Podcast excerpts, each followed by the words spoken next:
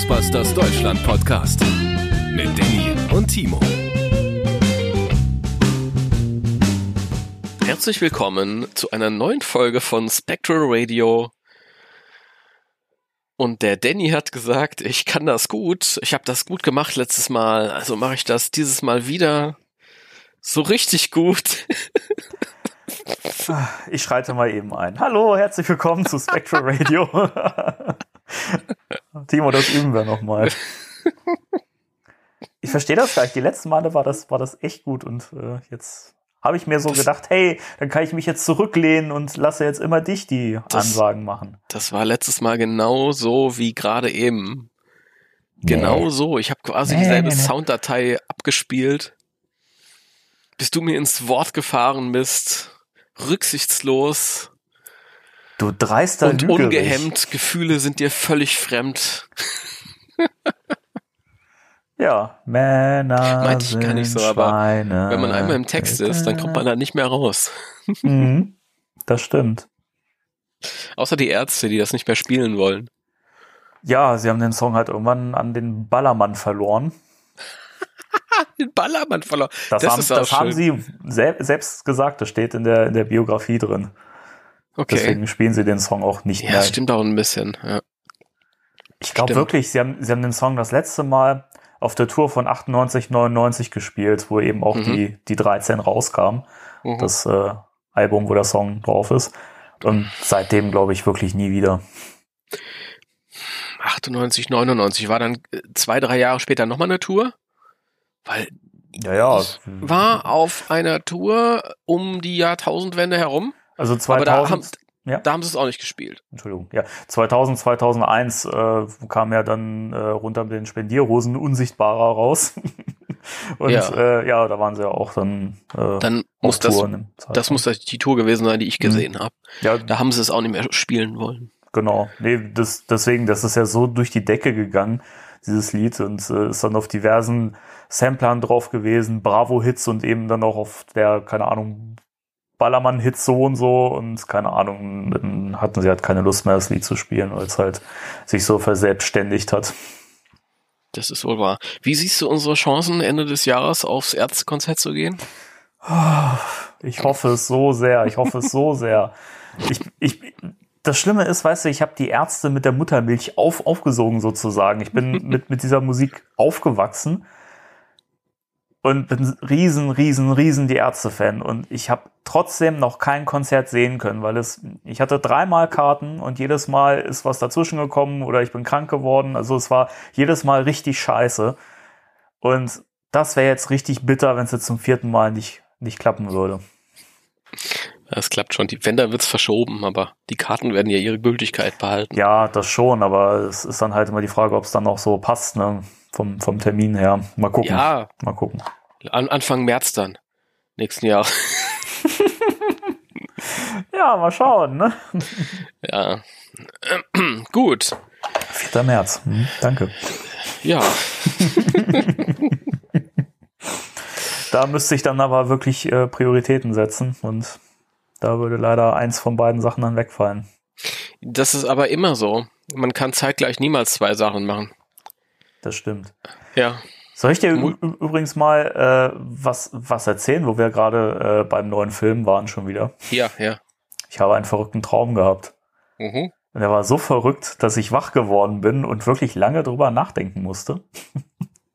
Wow. Ich habe geträumt, dass ähm, der neue Ghostbusters jetzt schon im Netz verfügbar war, also als äh, Raubkopie natürlich. Aha. Wie auch immer, jedenfalls gab es den Film schon. Mhm. Und meine Frau hat ihn mir dann heruntergeladen und gesagt, hier, guck mal, Schatz, der neue Ghostbusters-Film. Und ich so, nein, den muss ich doch mit Timo im Kino sehen. Ganz nein. recht.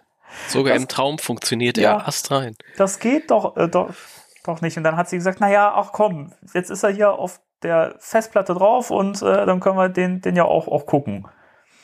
Ich hatte mir so, das geht nicht, ich kann den nicht gucken. Und dann war das Was, wirklich hab, so, dass ich, den geguckt. Dass ich, dass ich mit mir gerungen habe, diesen Film zu schauen. Und ja. dann habe ich gemogelt und habe einfach mal in den Film hineingeschaut, so. so ein paar, paar Szenen und das, und das hat mich schon so weggeflasht, dass ich dir dann eine Nachricht geschrieben und gesagt habe, ey, der neue Ghostbusters ist so geil. Und du so, nein, hast ihn schon geguckt? Und unsere Freundschaft ist dran zerbrochen. Dann hoffen wir mal, dass das ein, unsere Freundschaft ist dran zerbrochen. Ja, wir haben dann Ach. ganz doll äh, gestritten und es war wirklich furchtbar. Also nein, ich bin nein, wirklich schweißgebadet äh, wach geworden. Also das, das brauchst, da brauchst du ja jetzt keine Gedanken machen. So schlimm kommt's nicht. Ja, wer also weiß. Ich mache keine Freundschaften davon abhängig. Aber, ähm, aber fast. Ja, ja, schon klar. Äh, dann hoffen wir doch mal, dass das ein Traum war und keine äh, Prophezeiung oder so, keine Vision der Zukunft. Ich erinnere an das an das äh, Playset von von äh, Has Hasbro, das äh, im Traum mega geil und aufwendig war und bei der Toy Fair dann nicht so. Was? also auch das schön, aber nicht so. Mega. Das ja, ja. alles aus, aus dem Februar ist mega im Vergleich ja. zu alles aus dem März. Ja, März, März äh, sackt. Ja, wirklich. Ja. Schieß dich ins Knie, März. Ähm, ach, wir sind ja auch schon im April. Ey, oh, pff, das ist so schlimm. Das ist ja schon längst im, ist Mann, ja schon fast Mann, Mitte. April. Ich bin immer noch im März. Was ist denn nur los mit dir?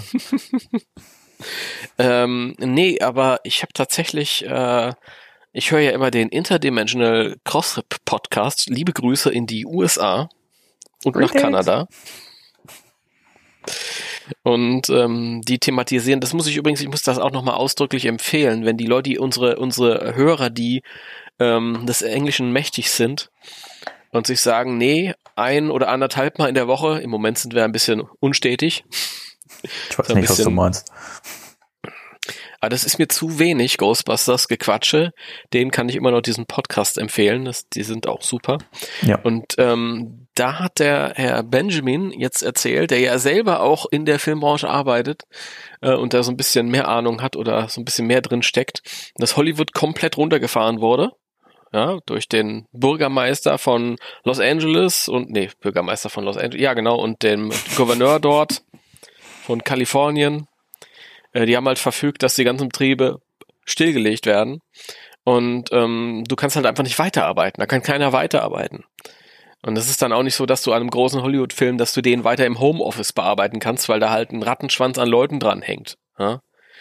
Und ähm, die können auch keinen Trailer irgendwie äh, auf den Weg schicken, den irgendeiner mal schnell zusammen, weil das, dann, das ähm, äh, Key Coloring und was weiß ich nicht, und das muss dann durch die Abteilung, es muss durch die Abteilung und so, ich krieg's das nicht ganz zusammen, mhm. aber das ähm, können, mögen wir uns gar nicht alles ausmalen. Also das, das No Way, das ist kein Fanfilm, den du dann irgendwie zu Hause im Stillen weiterschneiden kannst. Und der größte Punkt war, wir haben ja neulich, das haben wir auch besprochen, ähm, das jetzt gerade komponiert wird. Der Film ist ja jetzt in der Phase, wo die Filmmusik wohl zustande mhm. kommt, gerade. Genau. Das ist einer der letzten Phasen.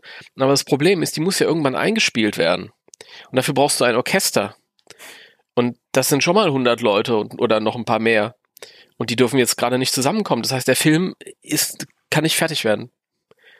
Und deswegen hätten sie ihn jetzt auch nicht als äh, äh, Stream oder als Download anbieten können. Mhm. Ja, ja, gut, das, das, das ergibt Sinn tatsächlich, ja. Da hat irgendwie keiner von uns drüber nachgedacht, aber ja, wenn ja, der stimmt. Herr Simonson den nicht irgendwie am heimischen Keyboard einspielen möchte, und das glaube ich mal ja, nicht, dann ja, müssen sie halt alle warten. Ach du, ich weiß nicht, ich bin da inzwischen so, so entspannt gerade, keine Ahnung. Ich, ich auch. Ich, ich versuche die Vorteile zu sehen. Also ich kotze natürlich jeden Tag ein bisschen mehr, weil es mir immer bewusster wird. Ich bin ja etwas langsamer als alle anderen. Weil ich euch ja auch alle trösten musste. Natürlich. Und jetzt finde ich zu mir und muss mich selbst trösten. Was wollte ich denn erzählen? Das weiß ich nicht.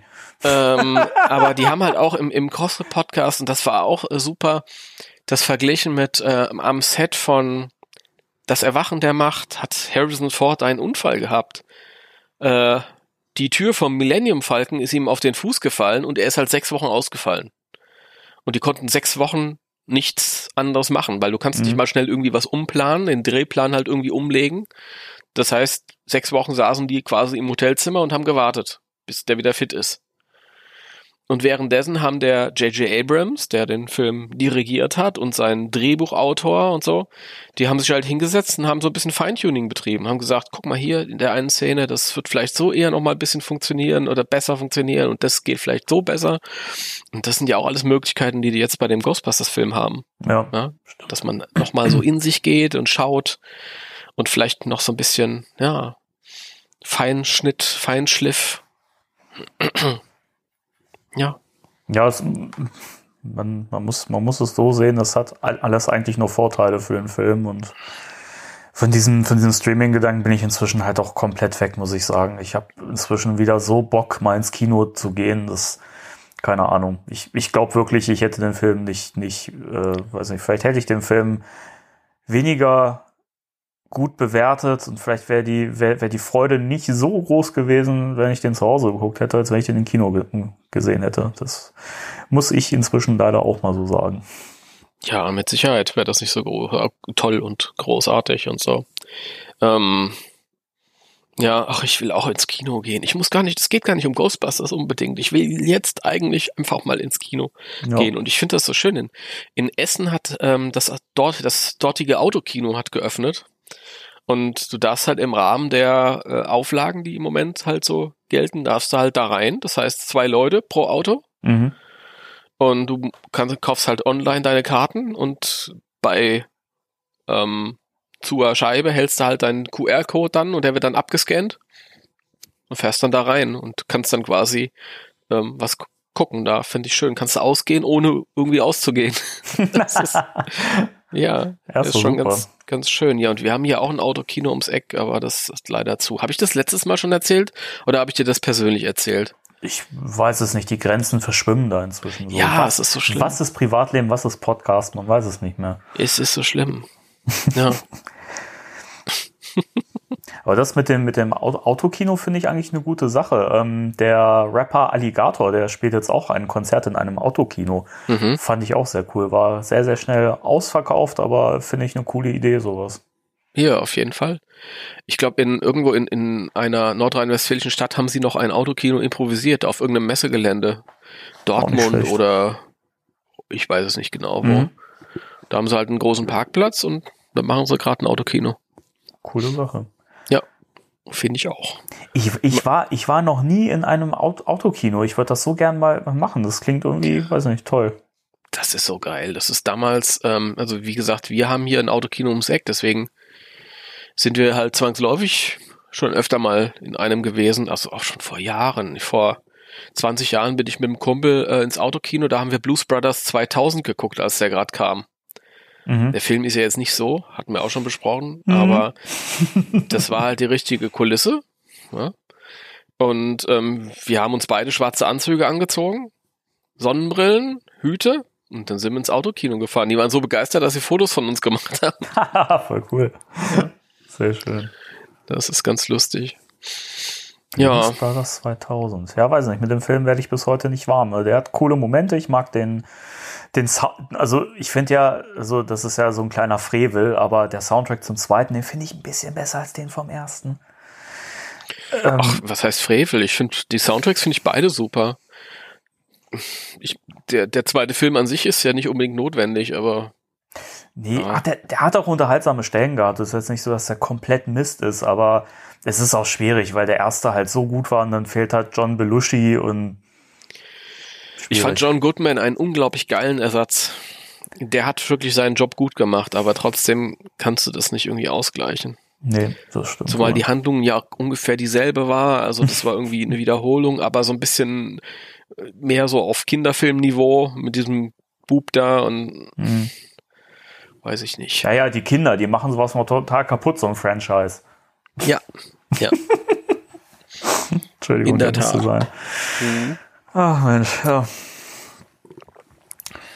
Nee, aber ähm, wir waren öfter im Autokino und das hat immer Spaß gemacht. Das Schöne ist ja auch, dass man dann quasi ähm, ausgehen konnte oder ausfahren oder wie man es nennen mag.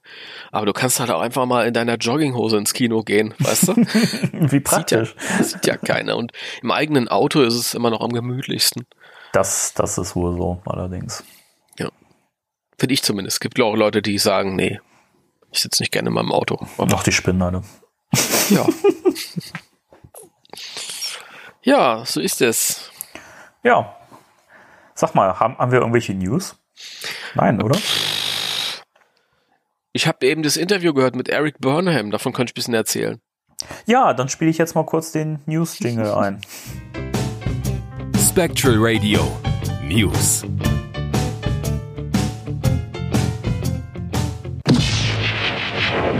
Die News. Ja. Erzähl mal. Es gibt ein Interview mit Eric Burnham, dem Autor, dem Autoren der Ghostbusters Comics bei IDW. Ich weiß jetzt leider nicht, wie das Video heißt, sonst könnte ich euch den Titel nennen und dann könntet ihr das selbstständig suchen. Aber ich glaube, äh, es heißt Eric Burnham Talks Ghostbusters. Äh, wie heißt die aktuelle Miniserie? Year One. Year One, das will ich immer verdrängen wegen dem Film. Warte. Und ähm, ich glaube, wenn ihr das irgendwie eintippt bei YouTube, dann findet ihr das schon, dann ist das ganz oben bei den Suchergebnissen. Ich, ich, ich würde aber, da ich ja beim letzten Podcast auch schon äh, angefangen habe, einen gewissen Service zu, zu betreiben, würde ich das in der Podcast-Beschreibung verlinken. Ah, ja. Folge irgendwas 50 und Danny fängt an, einen gewissen Service zu betreiben. Naja, Wie sich das anhört. Wer sich das anhört, er fängt an, einen gewissen Service zu betreiben, ist ja interessant. Okay, also Mach, Ladies, mach mal schnell weiter hier. Dannys Massageservice. Jetzt aber gut. Ja, eben waren wir noch im Autokino, jetzt sind wir im Kopfkino. Furchtbar. Gut, gut. Ähm, ja, also da hat er ein bisschen erzählt über seine Ghostbusters Sachen und dass die ihm Spaß machen und ähm, ja, es ist eigentlich so ein, so ein, so ein generelles Gespräch ohne groß. Er sagt halt auch das, was, was wir halt ähm, auch schon angesprochen haben, dass er so als, als äh, Ankerpunkt nimmt er halt irgendwie so die Schauspieler und stellt sich immer vor, was würden die sagen und wenn er dann irgendwas schreibt, von dem er denkt, nee, das höre ich irgendwie nicht, dann ist es nicht gut. Mhm. Also das, das haben wir auch schon öfters ähm, gesagt. Ich will immer sa- nicht sagen festgestellt, weil das so, dass, dass, dass, dass eben so eine große Stärke ist, wenn man die Comics liest, dass man die Schauspieler sprechen hört. Ja. Und das genau. ist wohl tatsächlich auch so sein, sein, sein Ding, wo er sich da irgendwie drauf konzentriert. Und wenn er der Meinung ist, nee, da kann ich die Schauspieler nicht hören, dann äh, ist das nicht gut. Und dann wurde er halt auch noch, also er meint zu dem neuen Film, also Afterlife, den findet, findet er, findet er cool zu 90 Prozent. Was er da gesehen hat, er weiß auch ein klein bisschen mehr als wir, also nicht wirklich ganz viel, aber sie hatten ihm so ein paar Einzelheiten gesagt, einfach damit er halt nicht irgendwas schreibt, was dann im Film eh schon auch Mhm. vorkommt. Ähm, und er äh, findet das halt total gut, dass die, äh, dass der Film ähm, quasi die Bedrohung ernst nimmt und die Welt ernst nimmt und der Humor sich über die Reaktionen der ähm, Protagonisten ergibt. Das hört sich total nach äh, Ghostbusters an, finde ich. Ja, Total Und in das- Spirit. das war halt auch so ein Punkt, wo er gesagt hat, weil der Interviewer ihn auch gefragt hat, äh, ob er vielleicht bei Answer Call irgendwas anders gemacht hätte, hat er gesagt, dass er den Film total gut fand und auch abgefeiert hat, so wie er alles abgefeiert hat aus dem Ghostbusters-Bereich, aber so ein paar Sachen hätte er vielleicht anders gemacht. Das war einmal, dass das wahrscheinlich als Fortsetzung aufgezogen hätte, ähm, weil Paul Feig halt gesagt hat, mein Problem mit einer Fortsetzung ist, dass die Leute ich kann halt nicht von Null anfangen. Die Bevölkerung, die würde das doch nicht vergessen, was sich damals zugespielt hat.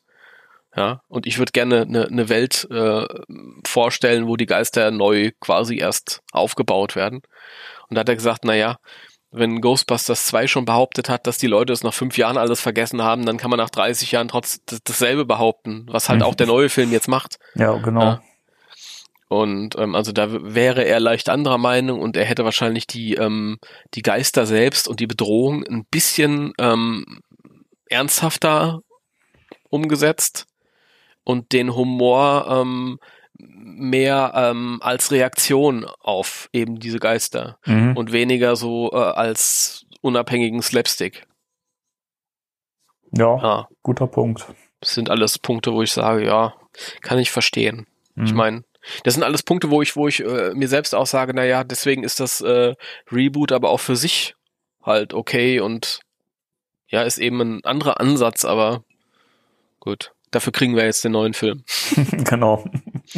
Ja, ist ganz interessant. Also ist, ist auch mal schnell durchgehört, die halbe Stunde oder wie wie lang das da war. Ich dachte, ich schaff's jetzt nicht mehr, aber ich habe es dann doch noch irgendwie reinpressen können jetzt vor unserem Podcast. Ja. Und sonst war's das aber, glaube ich. Ich glaube, wir haben sonst nicht viel News. Das war's. Äh, Hat ich sich nichts, nichts ereignet. Die Welt schläft. ich überlege gerade, war Ich habe war meine, mein, ja, es gibt noch eine ganz wichtige News. Ähm, ich habe meine Vitrine ein bisschen umgebaut Yay. und ich habe, äh, ich muss das jetzt ein bisschen strecken, weil eben wir, haben ja nichts Offizielles und ich habe äh, mir ein paar Acryl äh, bestellt für meine Actionfiguren. Ich erinnere mich, dass wir immer mal drüber gesprochen haben, ja. Und äh, zufrieden? Weiß ich nicht, die habe ich gestern über eBay in China bestellt. Ach so, die hast du jetzt erst bestellt. Ich dachte, Ja. Entschuldigung, ich, Die hab ich gestern hatte, bestellt, Ich hatte, ja. ich hatte verstanden, dass du die bekommen hast. Entschuldigung. Nee, nee, die, die habe ich gestern erst bestellt und ähm, normalerweise braucht das auch ein paar Wochen und jetzt wird es wahrscheinlich noch ein bisschen länger brauchen, weil alles halt einfach sehr viel länger Mhm. Als normalerweise. Also vielleicht in einem Jahr oder so bekomme ich die, ich weiß es nicht. Aber das ist schön, dann, dann, das sind so Acryltreppen, wo du halt irgendwie so drei Ebenen hast. Und die Stellen kann ich dann quasi platzsparend meine Figürchen in die Vitrine stellen und dann ähm, bekomme ich auch wieder ein bisschen mehr Platz, wenn das Hasbro-Zeug dann kommt. ja, das ist, glaube ich, der, der, der große Punkt. Da muss ich auch noch ein bisschen was tun. Ich habe mir aber auch sagen lassen, dass du neue Standys für deine, äh, dein, deine, deine umkippenden Mesco-Figuren bekommen hast. Ja. Und zwar habe ich mir ähm, so Basic Actionfiguren Standys gekauft. Das sind so kleine Plättchen äh, mit so Nippel dran, weil die Actionfiguren ja alle so, so kleine Löchlein unterm Fuß haben. Von Neckar sind die. Die sind Ja. aber, das sind aber Universalplättchen. Lustigerweise ausgerechnet bei den Mesco-Figuren, ähm, die Löcher in den Füßen sind etwas größer. Das heißt, die stehen da jetzt noch schlechter als auf den eigentlichen Plättchen. Aber Ah. sie stehen und bisher ist auch noch keine umgefallen und ja, also mal abseits von dem, von dem ständigen Unfallen war das halt auch einfach ähm, diese, diese Plättchen, die da bei den Mesco-Figuren dabei sind, die sind halt auch riesenbreit. Die nehmen viel Ja, Platz das ein. stimmt, ja. Und ähm, so kann ich halt die Figuren halt auch einfach mal ein bisschen weiter nebeneinander hinstellen und dadurch gewinne ich wieder Platz. Ja? Mhm. Und die, die stehen in meinem obersten Fach in meiner Vitrine und jetzt stehen sie halt irgendwie nicht über die ganze Ebene, vordere Ebene aufgeteilt, sondern sind jetzt quasi auf der äh, auf der ähm, linken Seite und rechts habe ich jetzt Platz für die Veta-Figuren, von denen wir letztes Mal gesprochen haben. Mhm. Ja, Sehr schön. Ja, ich glaube, die, die Standys von den, von den Mescos, die werde ich auch äh, weglassen. Dem, demnächst, weil mich das auch nervt, dass sie so unfassbar viel Platz wegnehmen. Die hätten echt kleiner sein können. Ich fand da die, die, diese, diese Bases von den Stranger Things Ghostbusters Figürchen, die fand ich echt besser, weil die sind mhm. schön schmal, weißt du, und ja, so sind die jetzt auch, die ich bestellt habe. ja, finde ich, finde ich viel cooler. Also, Ja. Reicht Nee, und dann, das war so ein Zehnerpack. Dann habe ich noch die ähm, Real Ghostbusters Figuren von Diamond Select, weil die halt auch gerne umfallen. Diamond Select fällt ja um. Das ist halt ähm, im Lieferumfang enthalten. Unfalleffekt. Das ist das Action-Feature. Das Action-Feature, ja. Da legst du den nieder. Oh, Und- geil. Die, ähm, die fassen halt richtig gut da irgendwie. Mhm. Und die stehen dann jetzt auch schön. Die kann ich jetzt frei stehen, weil, weil mein Ray und mein Winston, den musste ich halt immer hinten irgendwo anlehnen, so ein bisschen.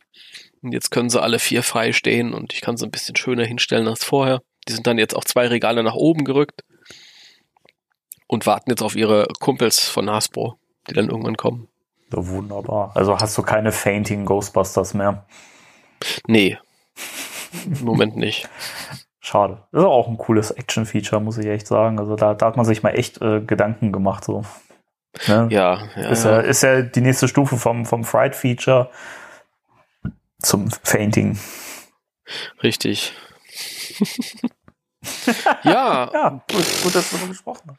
Ja, das sind aber so Sachen, mit denen hält man sich über, über Wasser. Ich bin ja, ich bin ja auch jemand, der ähm, halt, wie gesagt, auch nicht so Sachen kauft und dann einfach so hinstellt und dann ist das gut, sondern ich äh, genieße das auch.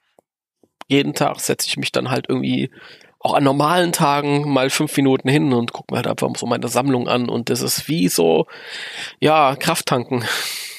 Mhm, ja, irgendwie- kann ich, kann ich verstehen. Ne? sind schöne Sachen halt angucken und so ein bisschen und dann geht's einem wieder gleich viel besser und ja. Und da habe ich sogar, das fand ich, fand ich schön, irgendein Minimalismus-Experte hat da mal was zu gesagt, weil Minimalismus ist ja, du reduzierst alles, was du so hast, bis auf das Allerwesentliche. Mhm. Da gibt's auch so viele Videos und so von Leuten, die da in, in leeren äh, Wohnungen wohnen und so. Und es ist ja überhaupt so dieses Ding im Moment, Minimalismus. Da hat der Minimalismus-Experte erklärt, wenn dich deine Actionfigurensammlung glücklich macht, dann ist das nichts, was du im Sinne vom Minimalismus abgeben solltest. Ja, das, das stimmt ja auch. Also, Ja, weil man, man sollte sich ja nicht von Dingen trennen, die einem äh, Glück und Zufriedenheit äh, Richtig. bescheren. Deswegen, richtig, richtig. deswegen finde ich es halt auch schade, weil das ist auch so ein Punkt, wo ich auch schon mal, ja, hitzige Gespräche gehabt habe mit Leuten, die meinten, sie sind ja total wenig materiell, obwohl sie dicke goldene Ringe am Finger tragen und äh, naja, ne, weiß schon, Ja, schönen Wagen fahren und so und du denkst, denkst du so, ja, du bist sehr, sehr spirituell natürlich. Äh, und es dann so Gespräche kamen, ja, aber das brauchst du doch alles überhaupt nicht. Doch, ich für mich, ich brauche das. Ich möchte das haben, ich erfreue mich jeden Tag daran. hm. Aber es ist ja nur, aber es steht ja nur im Schrank, du kannst ja nichts mitmachen. Doch, ich guck's mir jeden Tag an und freue mich, wie, wie toll das ist. Manchmal nehme ich die Sachen auch in die Hand und erfreue mich daran. Doch, das, ich brauche das für, Das für mich. Mich macht das zufrieden. Das ist halt immer problematisch, wenn, wenn Person A den Konsum von Person B ähm, beurteilt, weil das kannst du nicht. Du, Ja, eben, du hast überhaupt keinen Zugang zu den, zu der Person und ihrem, ihrer Beziehung zu den Sachen, die sie sich da gekauft hat. Ja, vor allen Dingen erst recht dann nicht, wenn, wenn die Person, die Kritik an mir übt, äh, noch viel schlimmer ist in solchen Sachen, weil sie sich Mhm. teure, teuren Schmuck kauft und, äh, und Wert drauf legt, dass sie den besten Wagen fährt und du denkst dir so, komm, das ist doch einfach, einfach Kacke gerade hier so, ne? Warum, warum, warum führen wir dieses Gespräch? Das ist Mhm. lächerlich. Ja, das ist aber, ja, Gespräche habe ich auch schon geführt. Ganz oft. Das gehört dazu leider. Damit muss man sich rumschlagen. Nee, das, ich, ich, ja, Ja, Entschuldigung, ich, ich war, ich war gerade ein bisschen, bisschen raus, weil äh, mein Kater hier am Fenster vorbeigeflitzt ist und zwar einmal von links nach rechts und dann kam er wieder direkt von rechts nach links zurückgerast. ja, da ist Der ein Geist Blitz. auf der Spur. Ja, ich vielleicht auch. Entschuldigung. Ja. Haustiere ähm, sehen Geister. Ja, Gerade Katzen so. und so. Und Ja. Katzen und Hunde sind da irgendwie empfänglich für. Ähm, ja, also das ist ich bin auch, ähm, ich find's doof, wenn man sich halt einfach Sachen kauft, um sich Sachen zu kaufen. Also ich glaube, wenn ich, wenn ich mir, ähm, ich glaube, ich mir Sachen kaufe, nur um mich von irgendwas abzulenken, dann ist das nicht unbedingt. Das kann auch schön sein, ja, dass ich mir irgendwie, dass ich einen scheiß Tag hatte und dann kaufe ich mir mal irgendwie eine coole Jeans oder so. ja, ja. Das ist natürlich auch okay, aber ähm, ich finde, in dem Moment, wo, wo mir das wirklich was gibt, halt irgendwie, da ist es auch in Ordnung. ja, so sehe ich das auch. Ja. Ja, ja. Ähm, mir fällt gerade ein, wir haben doch, doch noch zwei kleine News, die wir hier noch äh, benennen können. Dann aber los. Ja, ist ja gut, entspann dich. Äh, wir, äh, wir haben vorletztes Mal, glaube ich, über das Video von dem Toy Guru gesprochen, der über die Matty-Kollektorfiguren ge gesprochen hat, die er ja selber äh, kreiert hat. Und da haben wir auch schon gesagt, dass noch ein zweiter Teil kommt, in dem es um die Props geht. Und das Video ist jetzt auch äh, online seit ein paar Tagen.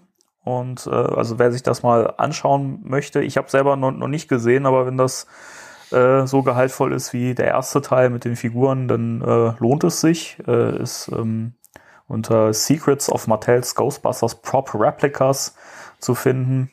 Ist unter Ghostbusters-deutschland.de zu finden. Oder so. Ein Stück runterscrollen. genau. aber äh, ganz ehrlich, ist nicht so doll wie das erste Video. Okay. Wer es trotz allem gucken möchte, ich äh, verlinke das auch, auch noch, noch mal in der Podcast-Beschreibung. Und dann haben wir noch äh, Bill Murray, der sich sportlich betätigt. Hm. Wer lachen möchte, es gibt ein äh, Fitnessvideo von Bill Murray. Ich weiß jetzt nicht, unter welchem Namen man das äh, finden kann. Wahrscheinlich unter Bill Murray und Fitness. Ghostbusters-deutschland.de. Da gibt es einen Artikel, der zu dem Video führt. Diese Seite, die kommt mir bekannt vor. Hat die nicht auch einen coolen Podcast? Ja. Cool. Links dazu unter ghostbusters-deutschland.de. Ja, äh, genau. Wie, wie, wie der Mann gesagt hat.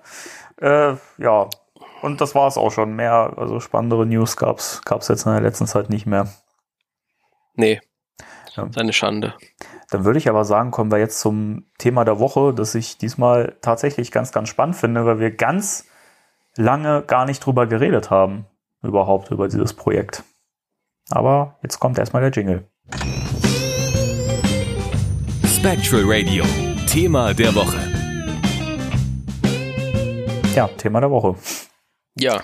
Wir sprechen über die Doku Cleaning Up the Town, Remembering Ghostbusters. Remembering, als das erste Mal Cleaning Up the Town angekündigt wurde. 2008, glaube ich, ne? Viele von uns äh, steckten noch in den Kinderschuhen und Ja, gingen in die Grundschule. Ähm, boah, ist das lang her. das ist Wahnsinn, Das ist so, oder? so ein Projekt gewesen, von dem ich nie gedacht hätte, dass es irgendwann fertig wird. Also ganz ehrlich, hätte ich Mhm. nicht gedacht, weil das halt auch mehr oder weniger, das, die bezeichnen sich zwar als, als äh, Filmemacher und das haben sie wohl auch gelernt, aber das ist eher so ein, so ein Hobby-Ding gewesen. Deswegen hat sich das auch so viel Zeit genommen. Aber es, wie bei so vielen ähm, Hobbyprojekten oder, oder, oder Freizeitprojekten, die erledigen sich halt irgendwann von selbst und keiner spricht mehr drüber. Ich hätte nicht damit gerechnet, dass das irgendwann kommt. Ich auch beim besten Willen nicht. Also ich habe das auch immer mal wieder zwischendurch gelesen und äh, gab ja auch mal, mal kleine, kleine Updates und so kleine Videoschnipsel, die man mal veröffentlicht hat. Aber ich weiß nicht, also das, das war für, für mich auch völlig weit weg, dass das mal kommt. Und dann ging das aber auch, fand ich, echt so, so, so schnell, ne? So zack, und dann hieß es so, der, der Film ist fertig und der kommt jetzt dann und dann raus. Und jetzt gibt's den ja auch schon als äh, Stream, Digital Stream. Bei uns nicht. Bei uns nicht, natürlich. Bei uns klar. nicht. Das ist nämlich die Ironie an der Sache. Wir reden jetzt über den Film und unsere Zuhörer haben gar keinen Zugang dazu. Aber das Schöne ist ja, dass er ab Mai auf äh, Blu-ray und DVD zu haben ist. Ist er tatsächlich? Also ist äh, zumindest noch nach neuesten Erkenntnissen immer noch der Release-Termin. Ich glaube am 4. Mai oder so Oh, das ist ja soll er bald. kommen. Also zu, zu, zu, zumindest äh, steht es hier äh, als UK-Termin. Und äh, warte mal, it was revealed the tentative DVD release for the United Kingdom was May the 4th. Be with Ja you. gut, aber der wird auch nach hier äh, nach Deutschland geliefert. Das daran erinnere ich mich gerade. Ich war nämlich auf der Seite und da stand irgendwie direkt äh, wird nach Deutschland geliefert. ja, super. Ja, dann dürfte Da der sind wir jetzt, tatsächlich ein bisschen zu früh dran, statt zu spät. Das macht ja nichts. Aber dann kann man sich ja schon mal ein bisschen äh, drauf freuen. Ähm, äh, was wollte ich denn noch sagen? Ach ja, genau. Ähm, es sollte ja eigentlich ursprünglich eine Doku äh, über beide Filme sein. So war es ja vorher mal Richtig. geplant. Und inzwischen ist es ja gesplittet worden wegen des, wegen des Umfangs. Ähm, das heißt, wir haben jetzt den, den Part 1, Cleaning Up the Town, Remembering Ghostbusters bekommen. Äh, der zweite Teil wird dann Too Hot to Handle, Remembering Ghostbusters 2 heißen. Für den gibt es aber immer noch keinen Release. Ja, ich gehe auch mal meine- davon aus, dass da noch ein bisschen dauern wird. Meine Einstellung wieder dieselbe. Mal gucken, ob der noch kommt. Naja, auch wenn der erste jetzt kam, also Ja, mal schauen. Also, wie gesagt, ich bin immer so ein bisschen misstrauisch bei solchen Fangeschichten, aber sie haben ja jetzt irgendwie auch äh, Durchhaltevermögen. ich muss, Bewiesen. ich muss auch echt sagen, also jetzt, nachdem ich den Film gesehen habe, das ist einfach so ein liebevolles Projekt geworden. Ich meine, ich habe auch Kritikpunkte an dem Film, das werden wir gleich dann nochmal ein bisschen aufrollen in unseren Reviews. Ähm, aber ähm, also die Produzenten sind ja Anthony Bueno und äh, Claire Bueno. Ja, das ist ein Geschwisterpärchen. Richtig. Ähm, ja, und ich, ich finde das, ich finde das beeindruckend. Also man denkt jetzt natürlich so, ja, okay, Fanfilm, ja, das ist ja mal mit Vorsicht zu, zu genießen, wird bestimmt nichts äh, Professionelles sein, aber dafür fand ich den Film wirklich gut geschnitten, gut gemacht, auch diese ganzen kleinen Effekte, die da mit drin stecken und so. Ich fand das toll. Das wirkte sehr, sehr, sehr, sehr, sehr liebevoll und wirklich toll. Also da steckt wirklich richtig Fanliebe drin. Und ähm, gut, der Punkt, wo man sich jetzt natürlich so ein bisschen streiten kann, ist, ob man da jetzt, äh, wenn man, sag ich mal, tief in der Materie drinsteckt, ob man da was Neues erfährt. Also ich habe nicht wirklich viel Neues erfahren. Ich fand halt die Art und Weise, wie es präsentiert wurde, sehr unterhaltsam. Die mochte ich sehr gerne. Ähm, fand auch die, die in Interviews alle sehr, sehr schön geführt und ähm, weiß ich, man hat auch gemerkt, die meisten, die meisten hatten auch Bock drauf. Die meisten? Ja, es gab so ein, zwei Leute, wo ich das Gefühl hatte, okay. Ja, wen, wenn ich fragen darf? Ich überlege gerade, wer war das denn? Am, am, am coolsten ist der Effektmann mit dem Cowboy-Hut. ja, Sein Name ist mir entfallen. Da sitzt immer zwischendurch so ein ich. Zwerg im Cowboy-Hut und kommt sich unglaublich cool vor. ich meine den, ja, den, den, den meine mein ich und der, der wirkt die ganze Zeit so, als hätte er eigentlich auch gar, gar keinen Bock darauf, so.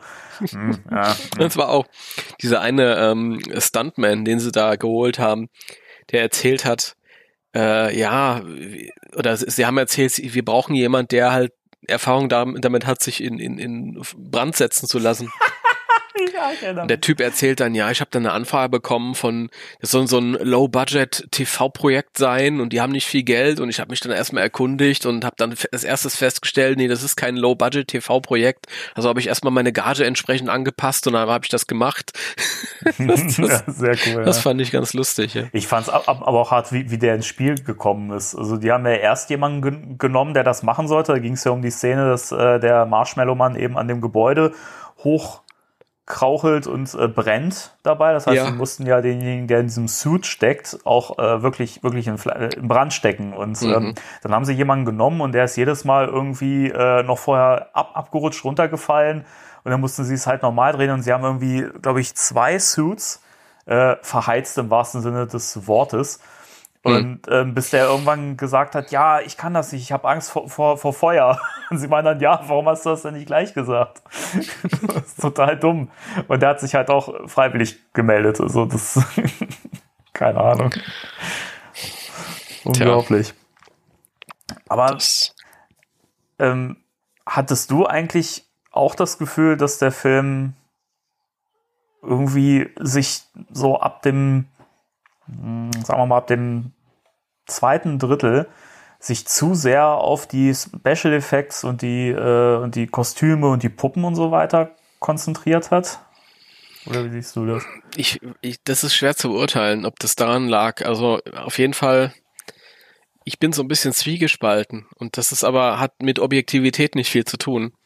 Das Problem ist halt wirklich, ähm, ich weiß nicht, ich, ich, wenn du, wenn du dich so viele Jahre mit äh, einem bestimmten Thema, mit einem bestimmten Film be beschäftigst und du hast wirklich alle Zitate, alle Interviews von den, von den äh, Beteiligten tausendmal gelesen, du kennst das alles in- und auswendig, du hast jedes Buch gelesen, ähm, du hast jedes Fitzelchen irgendwie wahrgenommen und in deinem Kopf abgespeichert, dann ist so ein Film, der mit einer, dann auch noch mit einer Laufzeit von etwas über zwei Stunden sogar, ist natürlich schon, verlangt dir schon Sitzfleisch ab.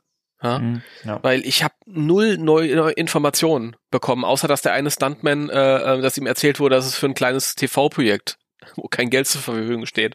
Das war mir neu.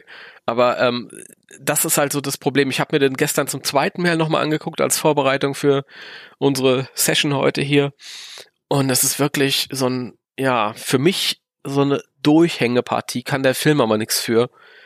Ist halt einfach, ja, immer wieder dasselbe, immer wieder dasselbe. Und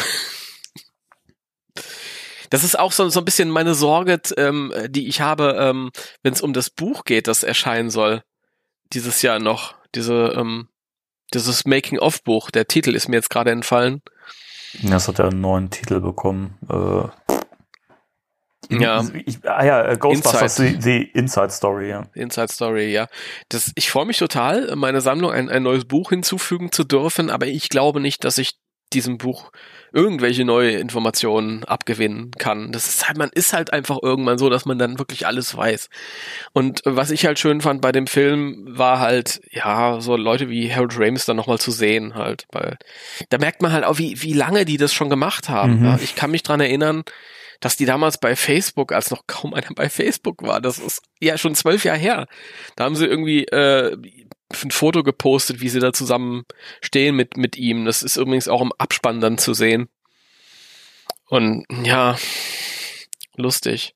Oder so, so Figuren wie ähm, Chris Stewart, der auch beim Interdimensional Crossfit Podcast, von dem ich geredet habe, mhm. Moderator ist, der sieht ganz anders aussieht, als er heute aussieht, weil das Interview vor, ich glaube, zehn Jahren oder so geführt wurde. das ist schon lustig. Also ich überlege mir auch, wenn wenn ich für irgendjemand äh, so ein, so ein Video-Interview geben würde und, und das käme dann zehn Jahre später raus, ich weiß nicht, ob mir das so angenehm wäre. Ja, schwierige Sache halt. Ne? Aber das ist eben so ein Ding, wenn so, so, so ein Fanprojekt, das verschlingt unfassbar viel Geld und Mühe und Zeit. Und mhm. na, natürlich kannst du sowas nicht zeitnah veröffentlichen. Also ab einem gewissen Punkt war es, glaube ich, auch relativ klar, dass es nicht, sag ich mal, innerhalb von zwei, drei Jahren oder so erscheint. Also das ist ja echt ein, ein riesiges Mammutprojekt gewesen. Und dieser, dieser Kritikpunkt, den du gerade genannt hast, das ist natürlich finde ich dem Film gegenüber tatsächlich ein bisschen unfair, weil wir sind jetzt natürlich äh, Fans, die sehr, sehr in, in, in der Tiefe äh, drinstecken, ja, mhm. vom Thema her. Und natürlich kennen wir die meisten Sachen schon, die meisten Fakten, die da genannt werden, wenn nicht sogar alle. Und da ist nichts dabei, wo wir jetzt gesagt haben, wow, das, da haben wir jetzt was, was Neues gelernt. Aber grundsätzlich, wenn ich das jetzt mal so betrachte, ähm, also für viele Leute, glaube ich, ist das wirklich neu, was da präsentiert wird, zumal auch die Art und Weise, wie es präsentiert wird, halt wirklich schön ist. Weil selbst wenn, wenn du das alles schon weißt, finde ich, ist es toll gemacht und man guckt es sich gern an, weil, ähm, wie gesagt, diese kleinen Spielereien, diese kleinen Effekte, die da mit drin stecken, der Soundtrack ist toll, weil die den selber gemacht haben. Der ist nämlich von ähm, Jamie und Migi und äh, da wird es bei manchen klingeln. Die haben nämlich mit Jim Cummings äh, zusammen den, äh, dieses Ghostbusters-Cover äh, Ding veröffentlicht vor, vor kurzem. Ähm, was ja auch sehr, sehr cool ist. Und das, das sind halt Sachen, die gefallen mir total. Und dann merkst du halt, dass die ja auch was Eigenes draus, draus gemacht haben, nicht einfach nur irgendwie Fakten runterrattern. Da und habe ich, ähm, hab ich auch zu meckern. Und ähm, ich finde Wir halt, spielen äh, guter Kopf, böser Kopf. Ja, macht nichts. ähm, und ich, ich finde, ich finde halt, ja, du, man muss das aber auch mal fair, fair bewerten. Das ist natürlich, ist das irgendwie fies dem Film gegenüber, wenn man sagt, ja, aber das wusste ich ja schon alle, alles. Ja, das, da kann ja der Film nichts für. Die, die Macher haben, haben dich ja nicht vorher gefragt. Sag mal, weißt du, kennst du die ganzen Fakten schon? Die, die, Frage, die Frage ist halt, ähm, wer, wenn ich im Hardcore-Ghostbusters-Fans gucken sich dann über zwei Stunden lang ein, eine Dokumentation über einen äh, 36 Jahre alten Film an. Aber es gibt doch nicht nur Fans, die, die so, so verrückt sind wie wir und alles aufsaugen. Ich meine, fra frag mal unsere, unsere, unsere Zuhörer, wie oft äh, kriegen, kriegen, kriegen wir, kriegen wir Feedback, wo es heißt, krass, ich wusste das und das noch, noch, noch nicht, wie könnt ihr euch das dann alles merken und keine Ahnung. Und ich denke mal, die Zielgruppe ist da sehr, sehr groß. Weil nicht jeder ist so extrem verrückt, wie, wie, wir beide es jetzt sind zum Beispiel. Das muss ich, man auch mal bedenken. Ja, ich, ich denke halt, die meisten müssen extrem verrückt sein, um sich so lange vor die Glotze zu setzen und so einen langen Film zu sehen. Ich meine, zum Beispiel ähm, diese ähm, Folge von äh, The Movies That Made Us, die war ähm, das komplette Gegenteil. Da hast du innerhalb von einer halben Stunde hast du ja kompakt und witzig geschnitten und flott geschnitten äh, auch ein Großteil dieser Informationen drin. Und ähm, ich glaube, das spricht die Leute dann eher an. Ich fand das tatsächlich weitaus professioneller geschnitten als das jetzt hier.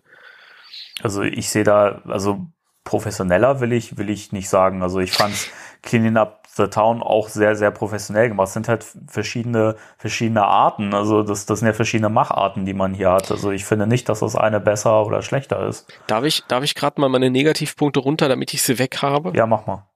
Also einmal ähm, zu dem Soundtrack, den du gerade angesprochen hast, finde ich ja. Also da fällt positiv erstmal auf, dass es was eigenes ist. Aber ich habe die ganze Zeit das Gefühl gehabt, dass ich ähm, einen Soundtrack höre, der inspiriert ist durch den Score vom zweiten Teil. Und ich sehe eine Dokumentation zum ersten Teil. Also wirklich, der, der übernimmt ja Teile vom dem zweiten Soundtrack und ändert die ein bisschen ab. Und das ist kurios, gerade wenn's, wenn der Film selbst über den Soundtrack zum ersten und von Elmer Bernstein und so redet, aber dann höre ich äh, einen Soundtrack, der irgendwie an den zweiten erinnert. Das ist nicht irgendwie so zu Ende gedacht und aus einem Guss. Dann kommt auf einmal eine Szene, als es um Slimer geht, wo ein ganz wirres äh, Musikstück kurz eingespielt wird, das irgendwie so gar nicht in die restliche Struktur des Films passt. Und ähm, ich glaube, das ist während des Interviews mit äh, Ray Parker Jr. ist die Musik viel zu laut abgemischt. Ich verstehe ihn überhaupt nicht. Ja, das, das, und das kann ich teilen. Ne? Das sind Sachen, die ich nicht von einer professionellen äh, Produktion erwarte. Das sind äh, äh ist, ist ein Fanfilm. Ja, ah. richtig, ah. genau. es, ist, es ist ein Fanfilm, hatten wir ja schon gesagt. Ja, aber so verkauft er sich nicht. Deswegen weiß ich nicht. Ich, ich glaube einfach, das ist vielleicht auch ein bisschen, bisschen fies, aber nach, nach zwölf Jahren Produktionszeit hätte ich halt ein bisschen, bisschen mehr erwartet. Ist auch zu, ich bin auch anspruchsvoll da, keine Ahnung. Nee, also weiß ich nicht. Also den, den Punkt mit der, mit der Musik Abmischung kann ich hundertprozentig teilen.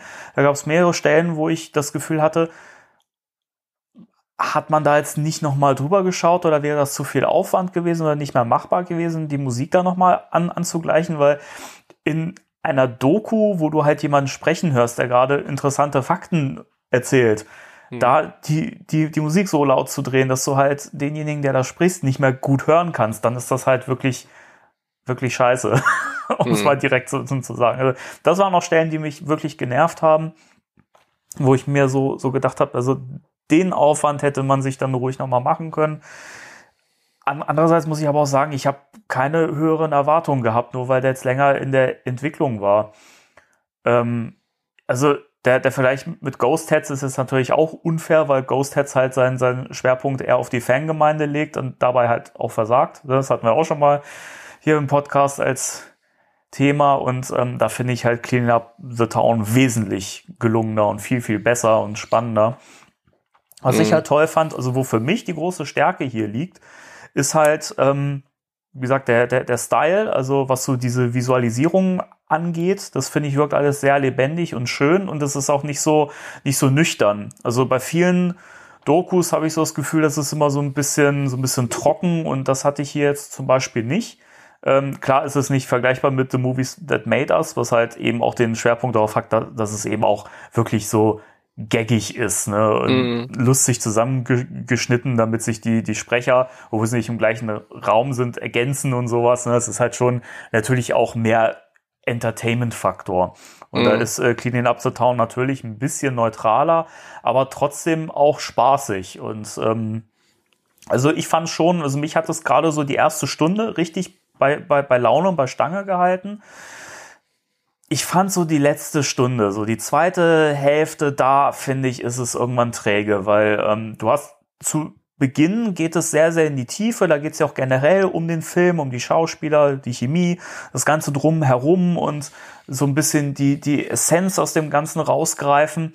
Und irgendwann hat der Film dann so, so ein ja, so ein Bruch und dann geht es halt nur noch um die, um die Puppen, um die Kreaturen, um die Effekte und so weiter. Und das, das geht dann so bis so zehn Minuten vor Schluss und dann hatte ich so das Gefühl, hat man irgendwie gemerkt, oh, jetzt müssen wir ja aber noch einen Turn kriegen. Ich meine, der Film muss ja auch noch ins Kino kommen und mhm. dann müssen wir ja noch erklären, was da so passiert ist und das wurde dann so schnell abgerissen. Und da, mhm. da war für mich so, so der Punkt, wo ich gemerkt habe, das war irgendwie von der Struktur her nicht wirklich gut durch, durchdacht. Mhm.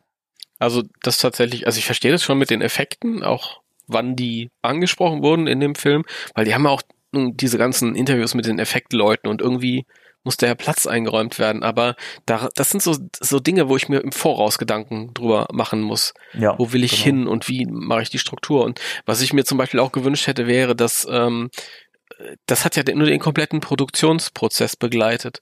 Aber auch dieses Nachbeben, als der Film dann rauskam, dann vielleicht noch ein paar Statements und so ja, mehr, genau, genau. dass man irgendwie dann nochmal irgendwie zehn Minuten äh, dem gewidmet hätte. Das wäre vielleicht ganz schön. Ja. Aber ich will auch nicht nur meckern. Also es waren auch ganz viele schöne Sachen. Diese ich meine, was löblich ist, dass sie ja wirklich jahrelang durch die Gegend äh, gejettet sind und dann auf Interviews geführt haben mit den kleinsten Nebenrollen und Leuten, mhm. die man halt nicht schon x-mal irgendwie was, was erzählen hören hat. Ja, diese Studenten oder ähm, das feuchte Handtuch und so und das oder die Bibliothekarin. Ich habe noch nie ein Interview gesehen mit dieser mit der Bibliothek mit Alice. Ja. Ganz süß. Und ich dachte mir, Mensch, die sieht ja immer noch so aus wie früher. Verrückt. Ja. Nee, das ist auch interessant, ist, äh, ist das ist ein Zeitdokument jetzt schon, weil ich glaube, äh, x Leute äh, sind auch schon tatsächlich mittlerweile verstorben, die da noch mhm. zu Wort kommen. Ich glaube tatsächlich äh, sie auch. Ich meine auch, die ist, die ist Also einer der ne? Produzenten ist äh, auf jeden Fall Michael C. Gross, der ist tot, der mhm. kam da auch zu Wort und äh, sie, ach, ich hoffe, ich tue jetzt kein Unrecht, ich glaube aber, ja, und das ist ja, natürlich schon, ist schon auch schön, dass sie, dass sie mit diesen Leuten dann noch reden konnten. Ja, eben, finde ich auch schön. Ja. Ja, es ist, es ist halt, also was mir halt total gefallen hat, war, war wirklich, wie, wie detailreich man diese, diese, diese Puppen- und Effektsache angegangen ist. Also halt diese, dieses mit Slimer, auch diese ganzen Testaufnahmen und so, das wird ja wirklich fast schon im Film zelebriert. Und das fand ich toll. Auch der, ähm, der Bibliotheksgeist und so, das, wie diese Puppe gemacht wurde, wie das gesteuert wurde, das finde ich sind halt so Sachen, die man so in der Form, so im Detail auch noch nicht gesehen hat. Und mhm. ähm, das, das fand ich schön, das hat mir total gut gefallen. Ähm, auch diese ganzen Konzeptskizzen, die ja noch mit reingeworfen werden. Ich meine, das kennt man natürlich, wenn man jetzt das Buch äh, die Ultimate Visual History besitzt, dann kennt man diese ganzen Konzeptskizzen schon, aber die wurden halt toll eingearbeitet, weil die auch teilweise animiert wurden und so. Das, das fand ich total schön. Also das hat mir richtig gut gefallen und das ist eben auch das, wo ich sage, da hat der Film eben auch so, so einen Unterhaltungswert über die, über die Fakten dann hinaus. Da waren auch tatsächlich ein paar Konz äh, Konzeptskizzen drin, die ich noch nicht gesehen habe tatsächlich. Also ähm, das, was in dem äh, Ultimate Visual History, das ist ursprünglich in Making Ghostbusters äh, drin gewesen. Das mhm. ist äh, so ein Buch, wo halt das Original-Drehbuch abgedruckt wurde und halt so hinter drumrum Informationen, auch ganz viele von diesen ähm, frühen Skizzen und Storyboards und so. Mhm. Und aber, aber äh, da jetzt tatsächlich in dieser Doku waren ein, zwei, drei Sachen drin, gerade auch was den Marshmallow Mann betrifft, ähm, so teilweise, wo er so überhaupt nicht süß aussah, sondern eher disgusting und ganz eklig. Das hatte ich tatsächlich ja. noch nicht gesehen. Vorher, das war neu. Generell ja. waren, waren so, so, so viele Skizzen von den Kreaturen dabei. Ich dachte, wow, ein bisschen überladen, ein bisschen übertrieben und zu düster. Aber mhm. weiß nicht, ich fand es ich fand's halt, halt auch schön so zu sehen, wie sich das so entwickelt hat, weil viele Geister waren ja so in den Vorstufen, wenn sie skizziert wurden, noch so ein bisschen cartoonhaft. Und ähm, es wurde dann ja auch, auch gesagt, man wollte wirklich gruselige Wesen haben, wirklich welche, vor denen man auch Angst haben kann und so. Und weil es halt schon ernst dargestellt werden soll. Gerade wenn man auch diese Wissenschaftler zugrunde legt, das fand ich übrigens auch schön, die, die Einleitung, ähm, wo Dan Aykroyd so ein bisschen auch ähm, erzählt über seine Beweggründe, diesen Film zu schreiben. Und ähm, das, das fand ich schön. Also sind halt auch Sachen, die man natürlich schon wusste, aber ich fand es schön aufgearbeitet. Und ich glaube, mhm.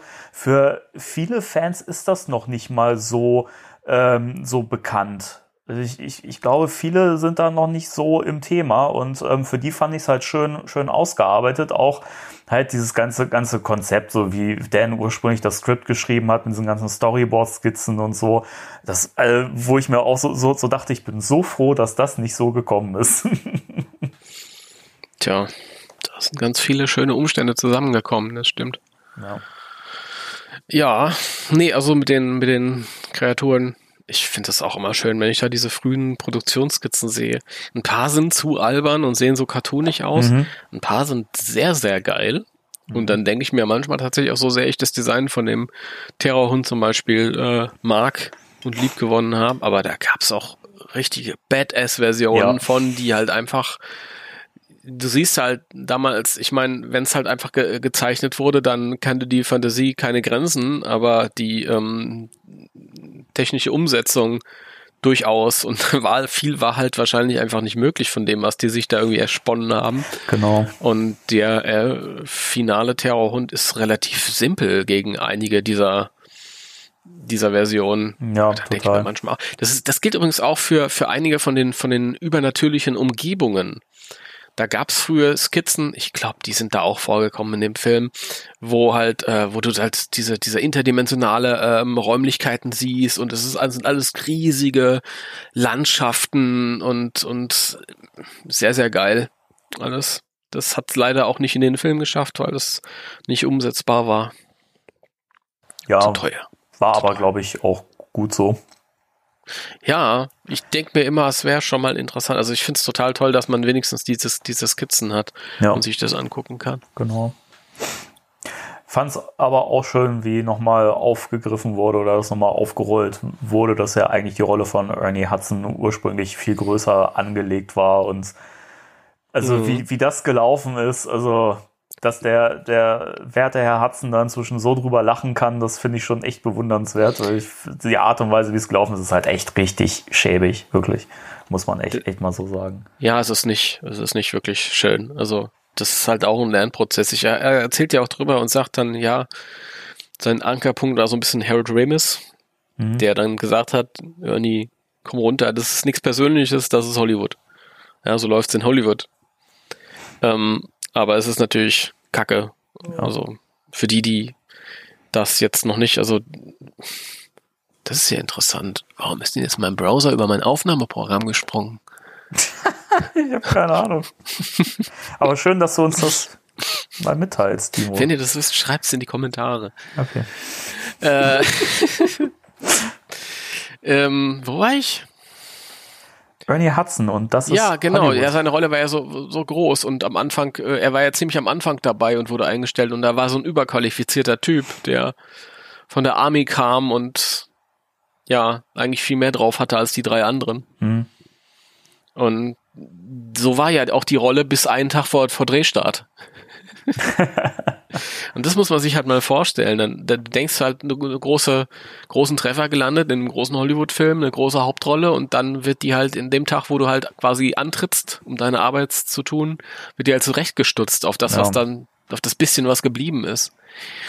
Und ja, ich verstehe halt auch immer so dieses, dieses, wenn sie da sagen, ja, der Winston-Charakter, der ist halt äh, so das Auge des, des, des Betrachters, des Zuschauers halt in diese verrückte Welt, aber ja, trotzdem doof gelaufen. Ja, ich finde es halt auch irgendwie, also ein bisschen größer hätte die Rolle ruhig sein können. Ähm, ich erinnere mich an Gespräche mit meinem Rent-A-Movie-Kollegen Sven äh, über die Wichtigkeit und die Be Bedeutung der Rolle des, des, des Winston, äh, wo ich weiß, dass er der Meinung war, dass die Rolle völlig überflüssig gewesen wäre und ich ihn dann noch äh, vom Gegenteil überzeugen kon konnte, weil Winston ja trotzdem immer noch diverse Stellen hat, an denen er wirklich wichtig ist für den Film, bin ich immer noch der festen Überzeugung.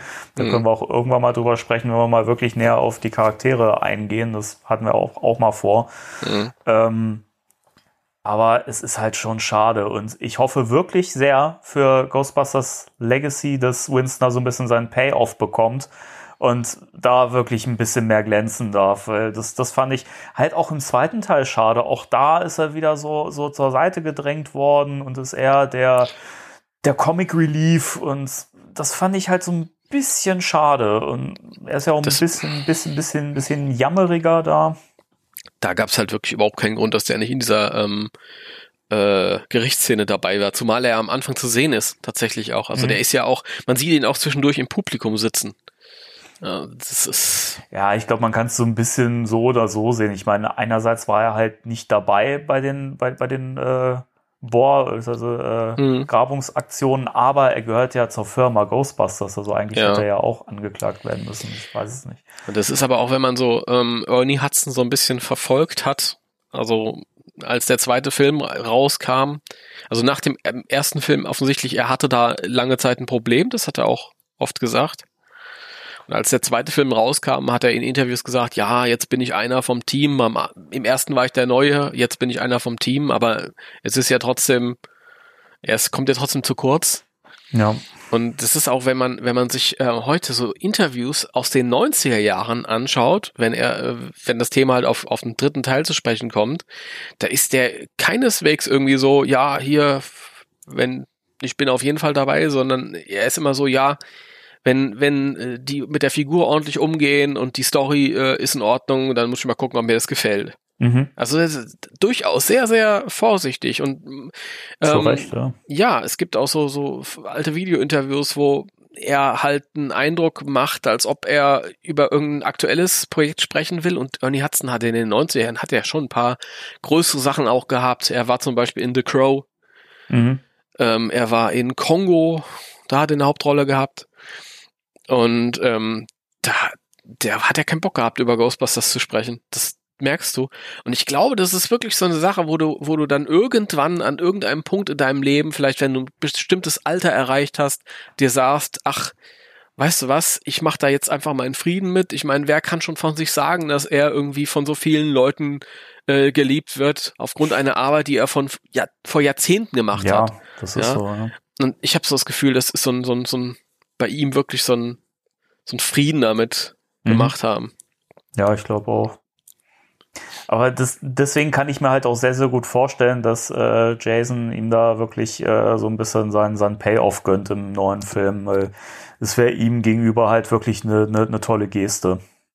Er hat ja selber in irgendeinem Interview aus irgendeiner Veranstaltung letztes Jahr gesagt, ja, Winston war erfolgreich. Was auch immer das heißen mag. Okay. Hm. Ja.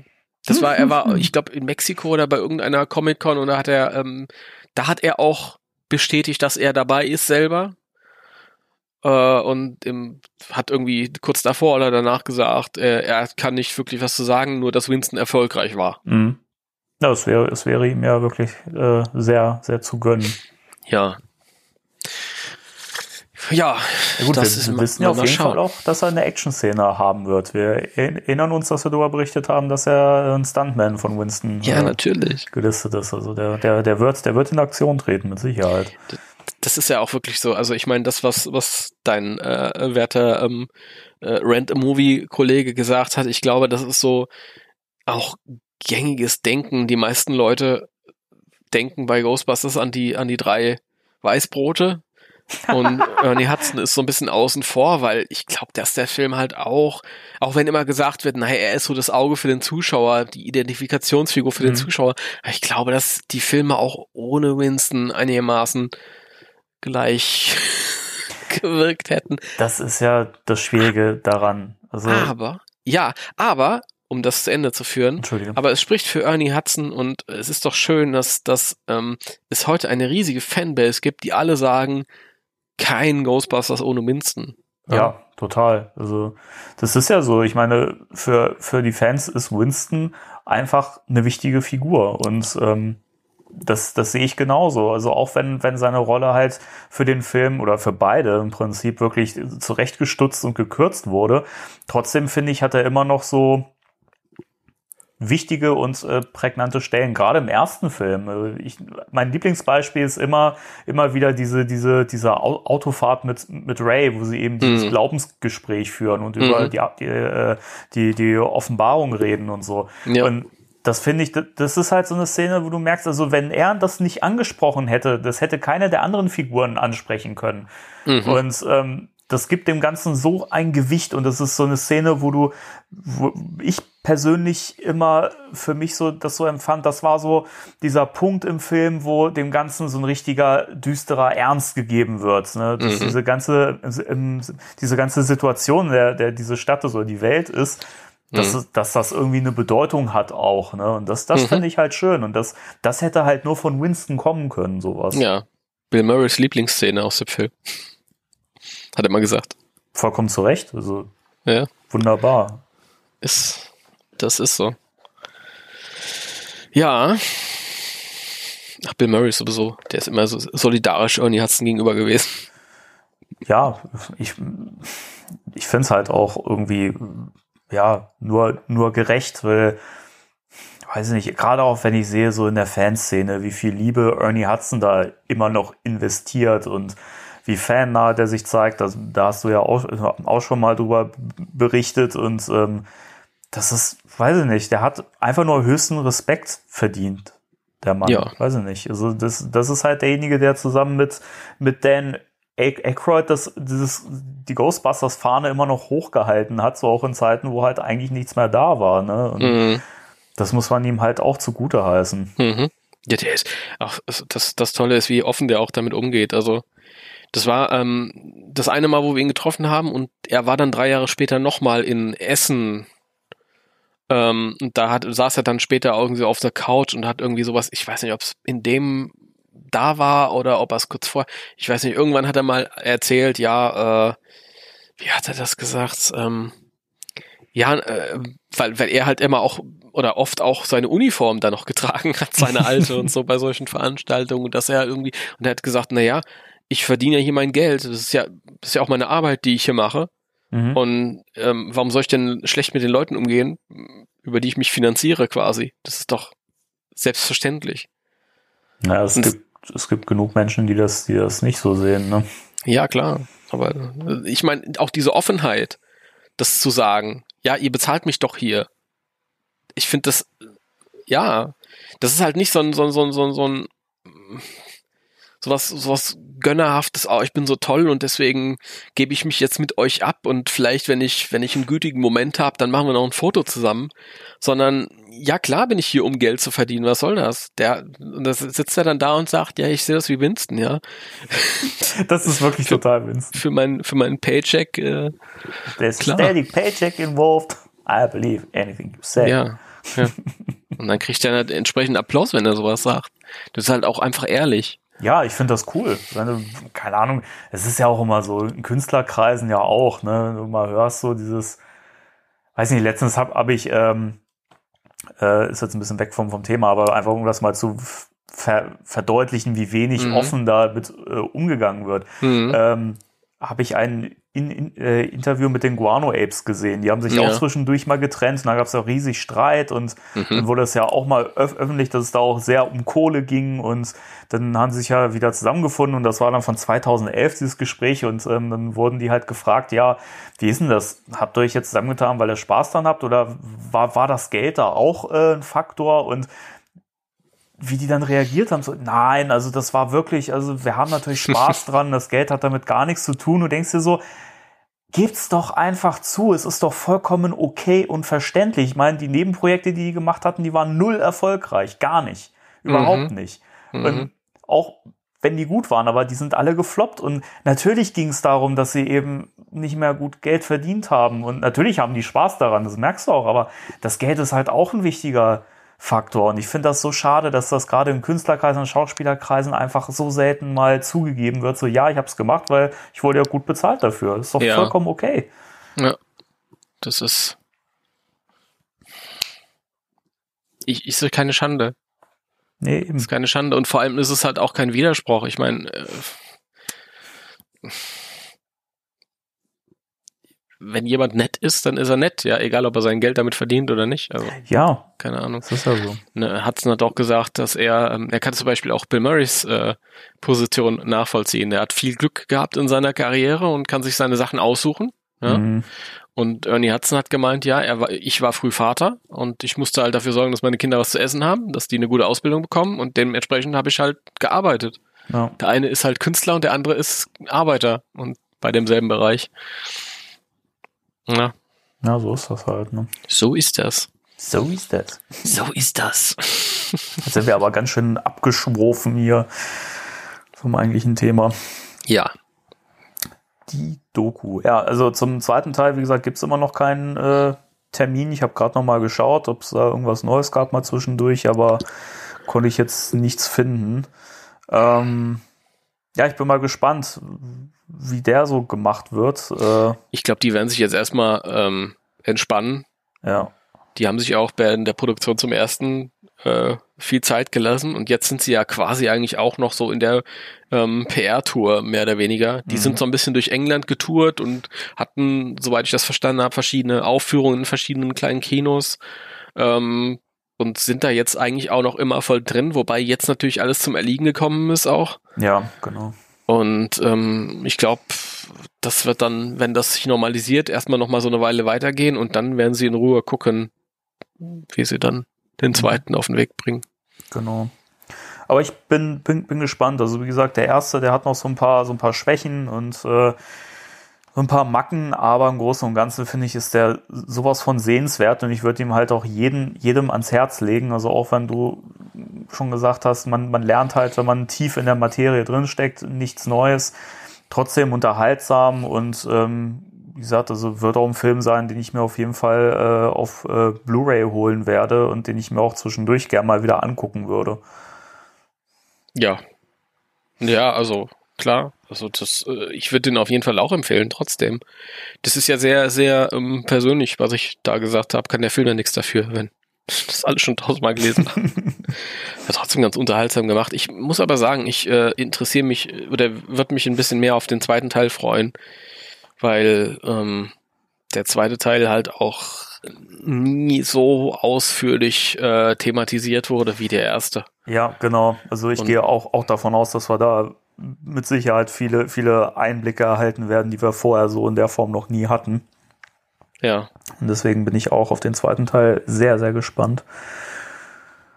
Ja, da freue ich mich auch drauf, aber es ist jetzt nicht so, dass ich meinen Atem anhalte, weil ich, der kommt bestimmt drei Jahren oder so oder vier ja, Jahren. Klar, aber ähm, von, von, von mir aus, also die sollen sich ruhig ein bisschen, bisschen, bisschen Zeit lassen, dass sie vielleicht auch die Schwächen, die jetzt der erste Teil gehabt hat, äh, so ein bisschen ausmerzen können. Und ich meine, es ist ja ein Lern Lernprozess, muss man ja auch sagen. So ein Fanfilm, das, den haust du ja nicht raus und sofort ist das ein Knaller. Das muss man ja auch immer sehen. Und äh, von daher bin ich sehr, sehr gespannt. Also, wie gesagt, ich finde ihn super empfehlenswert. Das ist ein toller, ein toller Film, eine tolle Doku und ähm, gerade eben auch das Wiedersehen mit Harold Ramis finde ich total schön. Ich habe mich so gefreut, ähm, dieses Gespräch zu sehen und ihn zu sehen und er war gut gelaunt, er war gut drauf und das war halt total schön und ähm, allein das hat mir schon sehr das Herz gewärmt. Mhm. Ja, mir auch. Es ist tatsächlich äh, ziemlich am Ende. Ich glaube, das ist kurz bevor er krank wurde, entstanden, das Interview. Ja. Ach, ja. Mensch. Ja, also wie gesagt, bestellt euch den Film vor, ähm, soll jetzt wohl tatsächlich im Mai dann äh, veröffentlicht werden auf Blu-ray und DVD und wahrscheinlich auch mit ein paar Extras, so wie ich das gesehen habe. Schaut auf jeden Fall, wenn ihr danach äh, im Amazonas guckt, äh, auf der englischen Amazonas-Seite, weil ich glaube, über die deutsche findet man ihn nicht. Der ist zu finden, der ist gelistet, aber noch nicht verfügbar. Okay. Also ich, ich beobachte das auch mal wieder zwischendurch, aber momentan äh, noch nicht verfügbar. Ich weiß ja, nicht, ob man ansonsten in UK-Shops oder so vielleicht, vielleicht noch gucken also, kann. Du kannst halt auch einfach über das, das äh, englische Amazon bestellen, ganz einfach. Hm. Und dann kommt das halt auch äh, kurze Zeit, also ein paar Tage später. Das läuft ja alles ganz schnell und wir bezahlen auch noch keinen Zoll. Ja. Weil noch dieses Jahr gelten ja noch die EU-Regeln. Na, Gott sei Dank. Ja, Gott sei Dank. Nun gut. Nun gut, das war eine relativ äh, kurz und knackige Folge dieses Mal. Ja. Aber, ja. Ja, das ist aber auch dem äh, Mangel an spannenden News geschuldet. So konnten wir schneller zum Thema der Woche kommen und dementsprechend waren wir auch schneller durch. Aber ich glaube, wir haben dem Film doch ganz gut äh, ja, Platz eingeräumt. Man hört übrigens gerade meine Couch. Äh, äh, ich thematisiere das jetzt einfach, damit du das nicht äh, irgendwie rausfischen musst, digital. okay. Vielen Dank für den dezenten Hinweis, mein Lieber. ja. Nun gut, ähm, ganz, ganz kurz nochmal als Statement ein, einfach zum, zum, zum Schluss nochmal Ghost Heads oder Cleaning Up the Town? Äh, achso, was ich, oh, ganz schwierig. Ähm, also in der ersten Stelle natürlich eigentlich Clean Up the Town, weil es um den Film selbst geht. Mhm. Ja. Ghost Heads ist, ist nee, nicht so man, man geht halt aus, ich meine, ich habe es ja vorhin schon mal, mal gesagt, das ist natürlich ein fieser Vergleich, weil es sind halt äh, verschiedene Schwerpunkte, die diese beiden Dokus haben. Äh, der eine ist halt ein Film über die Fanszene an sich und äh, der andere Film halt über den, den Film an sich. Und das Ding ist aber, dass das Ghost Heads halt wirklich kein gutes Bild vermitteln kann. Und ich finde, wenn man den geschaut hat, da geht man schon so ein bisschen getrübt aus dem Film raus. Und wenn man Clean Up the Town geguckt hat, der erreicht halt halt was. Ich meine, gut, da kann ich von mir äh, sprechen und sagen, da habe ich eh immer Lust drauf, aber den, den Film einfach nochmal zu gucken, also Ghostbusters, wenn man mhm. diese, diese, diesen Clean Up the Town geguckt hat, dann hast du einfach so einen Heißhunger auf, auf den Ghostbusters-Film. Das, das finde ich halt toll und ähm, für mich ist die Doku damit halt auch wirklich, also damit ist die halt on point. Also die schafft genau das, was sie eben schaffen soll. Na, das ist halt, ist auch schwierig zu vergleichen. Also der eine Film ist halt eine Dokumentation über, über einen Hollywood-Film, über die Entstehung eines Hollywood-Films und der andere ist, ähm, ja, weiß ich nicht, wenn Dokumentation über Nerds und wenn du jetzt als äh, Muggel äh, bestimmte Vorurteile hast gegen Nerds, mein Gott, dann findest du die alle bestätigt da in den Ghost Heads. Also mein das, Gott, das, die Selbsthilfegruppe. Ey, wirklich, das Bild, das da vermittelt wird, ist halt echt fragwürdigst, meiner ja. Meinung nach, weil das das Ding ist halt, also selbst, selbst Cleaning Up the Town, der halt den Schwerpunkt eben nur auf dem Film hat, trotzdem schafft der, finde ich, so, diese, diese Essenz daraus zu holen. So, was macht Ghostbusters eigentlich so besonders und toll? Das mhm. finde ich halt schon, schon seltsam, dass das dieser Film schafft, aber der Film, der eigentlich diese Fanszene beleuchten soll und eigentlich erklären soll, warum sind wir denn so verrückt nach diesem Franchise? Was macht das so toll für uns? Der schafft das nicht zu hm. vermitteln. Das, da finde ich, ist die, ist halt äh, Ghost Heads echt gescheitert, meiner Meinung nach. Ja, das stimmt, das stimmt. Bei Ghost Heads bleibt es halt irgendwas nicht fassbar Triviales, das man sich nicht erklären kann und das halt einfach irgendeine Ablenkung ist von den persönlichen Problemen, die die alle haben dort. Ja, genau. Ja. Naja. Das ist schade. Wird auch vielen Leuten tatsächlich, also man muss das auch so dazu sagen, so ein paar Leute ähm, kennt man ja so locker auch aus dem Fandom, aus dem und dem Bereich und das wird denen allen nicht gerecht. Das ist sehr schade. Ja, allerdings. Gut. Deswegen, wenn ihr jetzt sagt, hm, eine Doku über Ghost, Ghostbusters, über Fans oder über Film, was gucke ich? Cleaning Up the Town, Remembering Ghostbusters ist da definitiv die bessere Wahl. Und äh, ja, das ist unser, unsere kleine Review gewesen. Yay. Yay! Der Timo, der freut sich, dass wir jetzt hier endlich mal Schluss machen können an dem Punkt. Yay! Yay! Nun gut, dann ähm, möchte ich mich mal wieder herzlich bedanken. Auch bei dir natürlich, mein lieber Timo. Ja, du die, das, Dito, ich bedanke mich auch. Dass du das seit 56 Folgen mit mir hier durchziehst. Wunderbar. Seit 56 Jahren nicht zu fassen. Ja, genau. ja, wahnsinnig. Ne? So eine lang, lange Zeit. So, so lange gibt es ja noch nicht mal Ghostbusters und trotzdem gibt es unseren Podcast so lange. Das ist irre, ne? Ja, Hammer. Wahnsinn, ja, bin auch begeistert. Ich auch. Und jetzt gehe ich raus und mache einen Walk, einen Quarantäne-Walk. I walk in the park. Na, na, na, na, na. Liebe Zuhörer, danke fürs Zuhören. Wir hören uns dann, oder ihr hört uns bald wieder. Und äh, bis dahin sagen wir 3, 2, 1. Tschüss.